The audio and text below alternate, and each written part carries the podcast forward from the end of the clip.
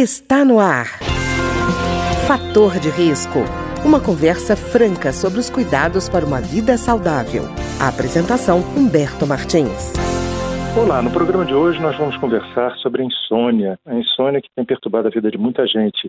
De um lado, aqueles que não tiveram a doença, o coronavírus, e que estão preocupados, com medo mesmo da doença, que é nova e multiplicou a vida de tanta gente, e também há relatos de casos no quadro pós-Covid, da Covid prolongada, em que a insônia aparece como um desses sintomas da Covid prolongada. E para conversar conosco sobre a insônia, nós temos aqui hoje conosco a psicóloga Danushka Tokarski, que é especialista em sono.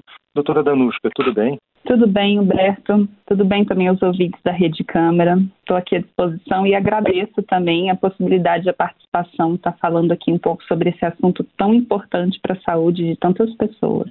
Pois é, doutora Danushka, as pessoas tinham uma determinada rotina, de repente essa rotina virou do avesso. O dia a dia ficou completamente diferente, o ambiente foi alterado. Isso tem impacto né, no psicológico de cada um, né? Tem sim, Humberto. Esse é um dos principais motivos que tem aumentado tanto o quadro e a queixa de insônia pós-pandemia. Né? A insônia é um problema recorrente na nossa sociedade. Em torno de 40% da população queixa de algum problema com sono, sabe? E 10% tem, tem de fato transtorno de insônia, né? Mas esse número aumentou muito, Humberto, com a questão da pandemia. E um dos principais motivos está essa questão justamente da falta de rotina, que nós somos acometidos né, em função do lockdown, de todo o cuidado que a gente está tendo agora. E essa rotina, Humberto, traz alguns marcadores importantes para a gente, e esses marcadores a gente acabou perdendo, que é justamente essa questão, né, de eu sair de casa, ir para o meu ambiente de trabalho, depois eu volto, eu tenho um processo de volta, né, de caminhada, de ônibus e tudo de volta para casa, e perdemos esses marcadores e o nosso tempo ficou muito misturado. A gente está trabalhando, ao mesmo tempo está em casa, já está mexendo em alguma coisa de lazer, e isso atrapalhou muito o sono das pessoas, sabe?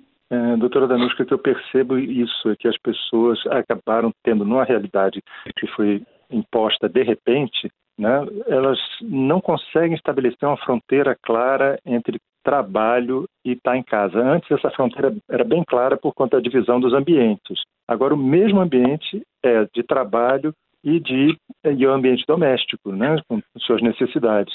E eu vejo gente que simplesmente perdeu a, a noção de a, qual é o horário, assim, de rotina de uma coisa e de outra, né? Isso, inclusive um dos cuidados, uma das orientações que eu falo para os meus pacientes, justamente esse, né? Principalmente para a questão de você parar de trabalhar e fazer alguma coisa fora de casa. Sei que a gente não pode sair, mas uma caminhada nós podemos fazer ainda, né? Então, que a gente possa caminhar um momento de reflexão. É igual aquele caminho que a gente fazia, né? Pegava o carro e saía de, de trabalho para casa. Esse momento, ele é importante para a gente. Então, é uma das estratégias que a gente usa, criar sempre dentro da nossa rotina algum instrumento que possa marcar tanto o início como o término do trabalho. Isso é muito importante. E dentro disso também a gente criar uma rotina para marcar o início do nosso descanso. Porque muitas vezes nós estamos em situações né, de, de lazer, assistindo uma televisão, mexendo no celular, ouvindo uma música, mas não é uma preparação ainda para o sono, que ela é muito importante para que a gente possa pegar no sono mais rápido. Pois é, doutora Danuska, eu vi até uma, uma recomendação que achei interessante. É uma pessoa dizia o seguinte: é, vista-se de manhã cedo como se você fosse para o trabalho, mesmo ficando em casa, e quando encerrar o seu expediente, troque de roupa e bote a roupa que você estava acostumado a botar quando voltava para casa. Isso, isso é muito importante. É uma das orientações que nós, que nós damos também. inclusive, tem escolas que orientam os alunos a colocarem o um uniforme para poder participar das aulas online.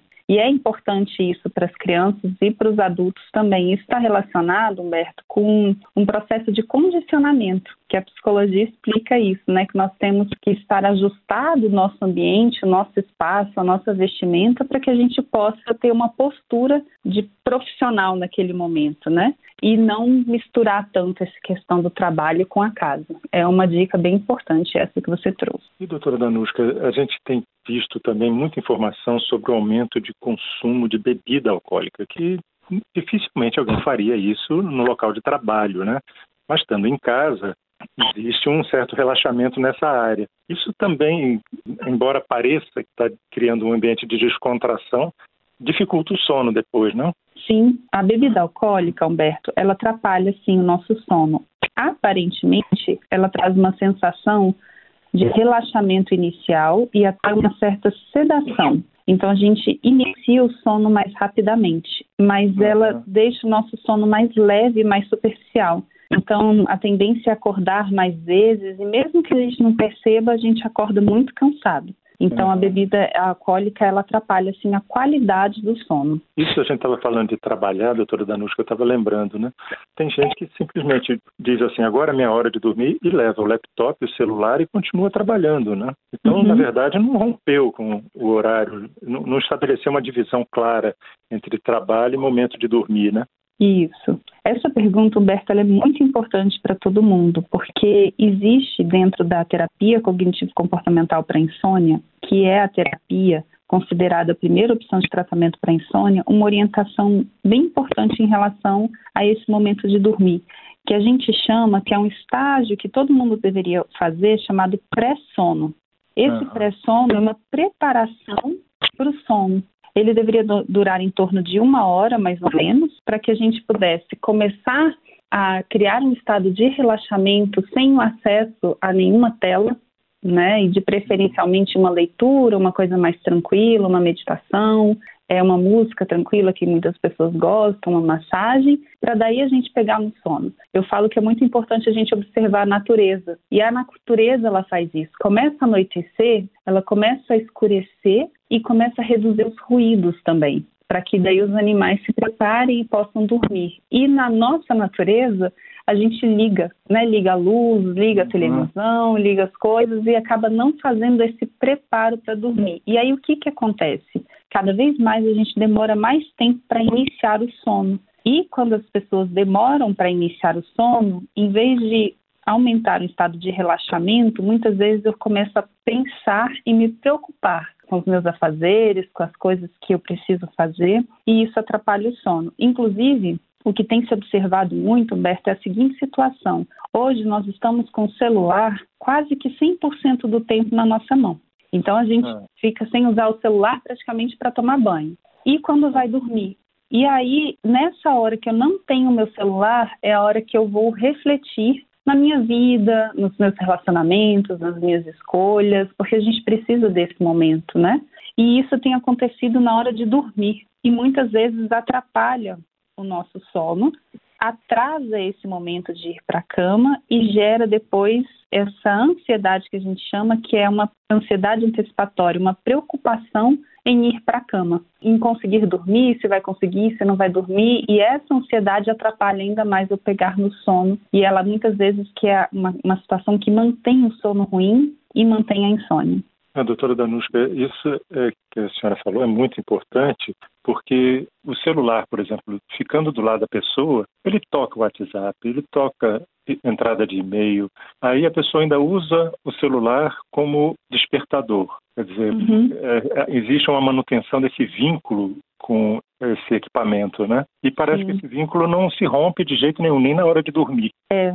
E, existe, em relação a isso, Humberto, também uma situação chamada síndrome do sono insuficiente. Cada vez mais estamos dormindo menos e não por uma questão de uma necessidade nossa, biológica, mas por uma questão de lazer. E é justamente isso, né? Esses aparelhos, as nossas telas, os celulares, eles estão é, estruturados para nos manter mais tempo conectados. E aí a gente uhum. acaba se envolvendo com essas situações. Então, uma das mesmo é deixar, inclusive, o aparelho em outro cômodo, sabe? Uhum. E usar um despertador que não seja de fato o celular, porque uma, um outro erro que muitas vezes as pessoas cometem é acordar no meio da noite e olhar a hora no celular.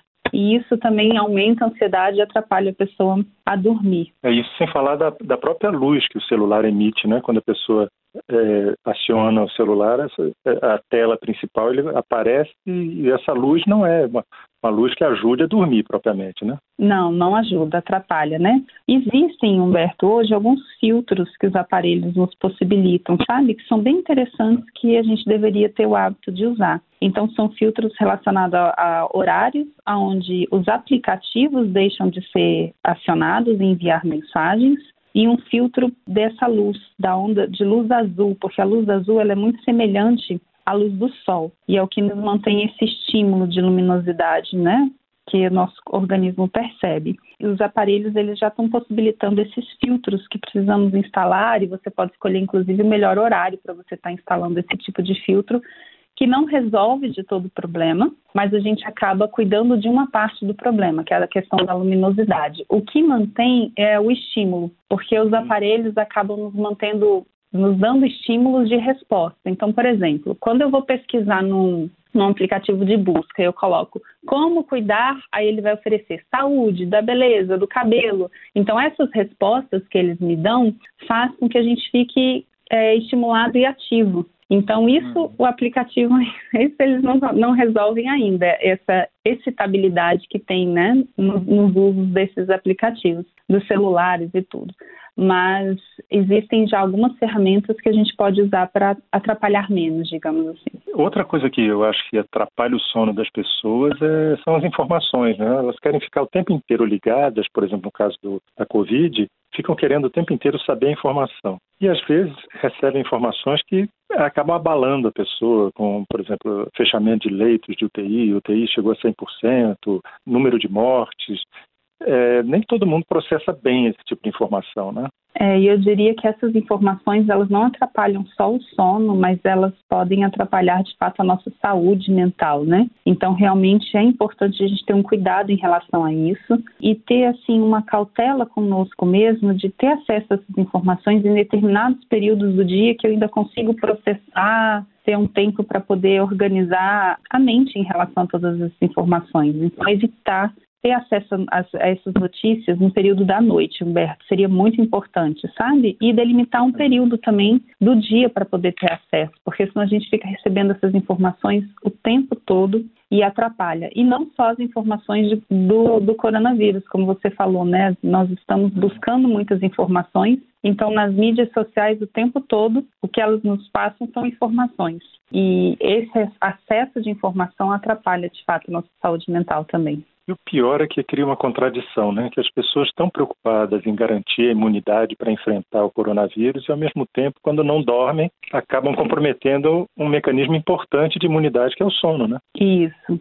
Então, já está provado, mais do que provado pelas pesquisas científicas, que o sono é fundamental para a nossa imunidade. Inclusive que uma noite mal dormida antes de você tomar uma vacina altera o resultado do, da quantidade de produção de anticorpos que você faz, né, após você tomar essa vacina. Então, tem vários estudos muito interessantes no mundo todo, no mundo todo relacionados a essa questão da vacina também. E o, hum. o nosso sistema imunológico, ele é restabelecido com descanso. Existe hum. até um, um, trocadilho que eu vejo que é muito interessante, que qual que é o melhor remédio do mundo, né? Você pode ir em qualquer médico, qualquer, qualquer doença que você tiver, que ele vai te receitar o repouso, né? O descanso, é. desde uma gripe, né? Até o é coronavírus, né? Várias situações, então, que é receitado é o repouso. Então, de fato, é o melhor remédio do mundo e a gente tem descuidado desse melhor remédio do mundo e dando, dando prioridade a outras coisas que não são tão importantes para a nossa vida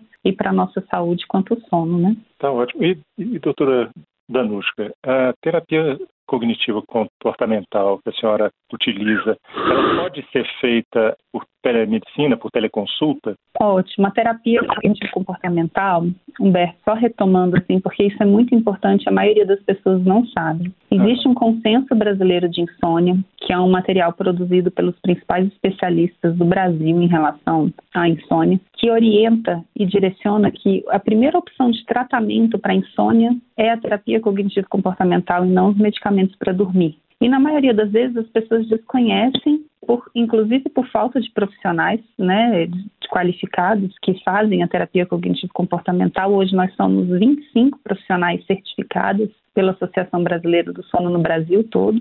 Então, inclusive por falta de, profissionais, as pessoas acabam não buscando a terapia como solução do problema para o sono e acaba achando que o medicamento resolve. E na verdade, a terapia ela traz os, os mesmos, aliás, mais benefícios, né, do que o medicamento, porque eu durmo mais rápido, passo mais tempo na cama dormindo, menos tempo acordado, aumento o tempo total de sono, melhora a minha disposição e, melhor do que os medicamentos, eu tenho os benefícios contínuos mesmo após o término do tratamento. E não tem efeito colateral que, o, que os medicamentos trazem, né? Então, ela é considerada, de fato, como a primeira opção de tratamento. E também já temos algumas pesquisas que comprovam que ela pode ser feita tranquilamente por atendimento online, pela telemedicina, né, pelos atendimentos online. Inclusive eu é. faço atendimento online, né, com, com no Brasil todo atendendo pacientes com essa técnica da terapia cognitivo comportamental para insônia e fazemos também é, em acompanhamento com os profissionais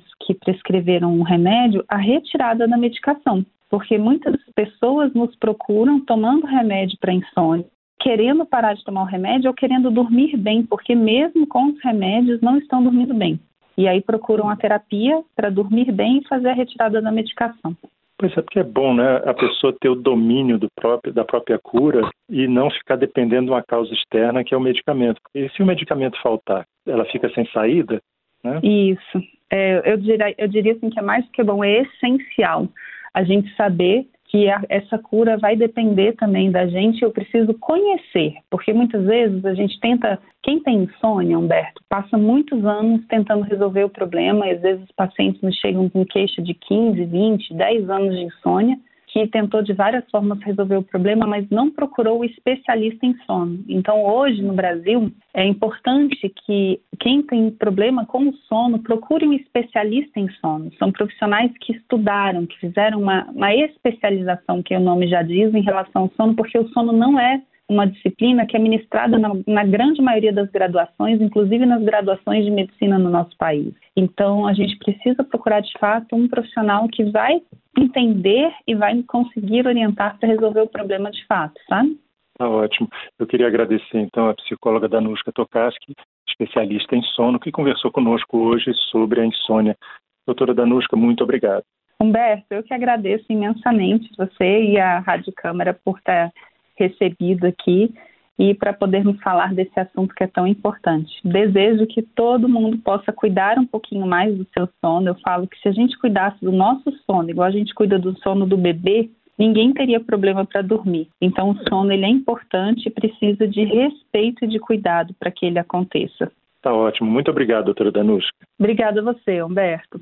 O programa de hoje teve trabalhos técnicos de Ricardo Coelho. Se você tem alguma sugestão de tema ou comentário sobre o programa de hoje, basta enviar uma mensagem para o endereço eletrônico programa fator de risco, tudo junto, arroba gmail.com. Até o nosso próximo encontro.